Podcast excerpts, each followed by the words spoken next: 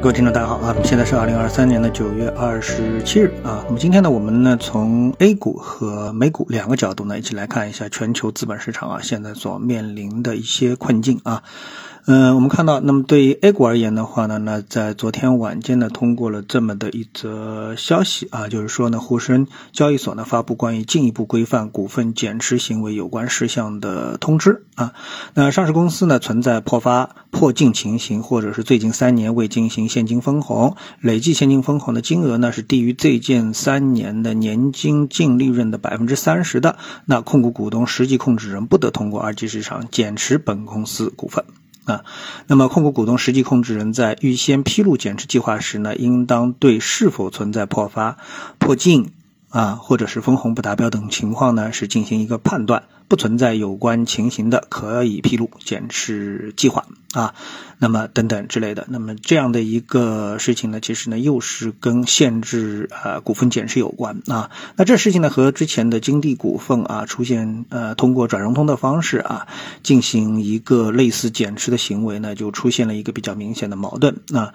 那么虽然说啊表面上这个消息呢对整个市场来说呢应该是直接为理解为是利好啊，但是。是呢，呃，我们知道这个市场啊，只能做多不能做空的话呢，实际上呢，对于上市公司的一个股价啊，它的一个估值实际上是不会形成一个有利的一个判断，就是正确的一个判断啊。嗯，比如说啊，我们说这个上市公司从上市公啊，从一个公司的股价来说的话，那么这个上市公司它它的真实的经营情况谁最知道？那肯定是呃股东。啊，控股股东啊，或者说是大小非，他们是最清楚这个公司的实际的情况的啊。如果说呢，不让他们通过抛售的方式来给出一个正确的估值，那这个市场当中呢，就存在着一批我们说所谓韭菜也好，散户也好啊，哪怕是包括一些基金也好，他们。嗯，可能相对而言，并不是最了解上市公司基本面的。那么，所以呢，他们的买盘呢，一定呢就会啊，对于某些这个业绩确实是比较差的公司啊，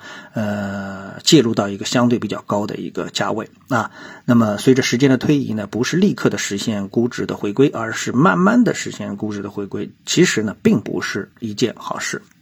啊，呃，我不知道大家是不是明白这样的一个意思啊？放由大家去进行一个投机的话，那么在一个不是围绕着上市公司的真实的估值的一个价格上再进行交易的话，那从长线角度来说，并不是对二级市场投资者啊是一件有利的一个事情。那当然了，这事情呢，对于短期而言的话呢，还是会得到市场啊这个欢迎的。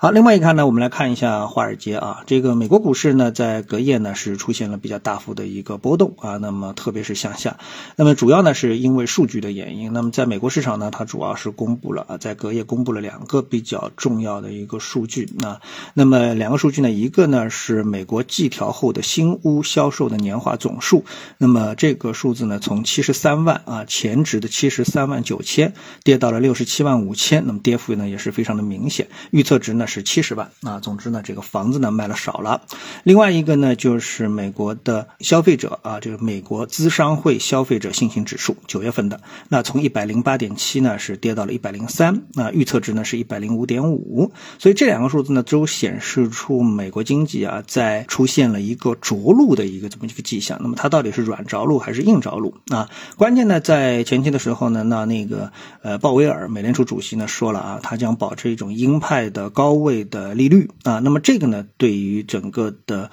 美国经济而言的话呢，就形成了一个比较明显的一个利空，就是一方面呢，利率呢，呃，美联储想让它保持高位以控制通胀啊，另外一个呢，经济呢确实开始也有下滑的呃信号啊，比如说消费者信心指数也好，这个新屋的销售年化总数也好，都出现了这个下滑，那么这个呢，就会进一步加强啊，投资者呢看空美国股市的这样的一种预期啊，加强这种预期，那么这个。呢显然呢不是一件好事啊！当然了，如果数据进一步的恶劣的话呢，那么会反过来啊，这个督促美国美联储呢是呃，不要再加息了，或者是呢加快减息的概率啊。当然，美国呢还问到一个问题呢，就是本周末啊，就是十月一号之前，那美国是不是政府会关门啊？那么这个概率呢，好像似乎是越来越大了。那么这个呢，也给市场投下了一个阴影。总之呢，现在呢，从呃两个市场来看的话呢，都没有出现特别好的一个情况啊，无论是美国股市还是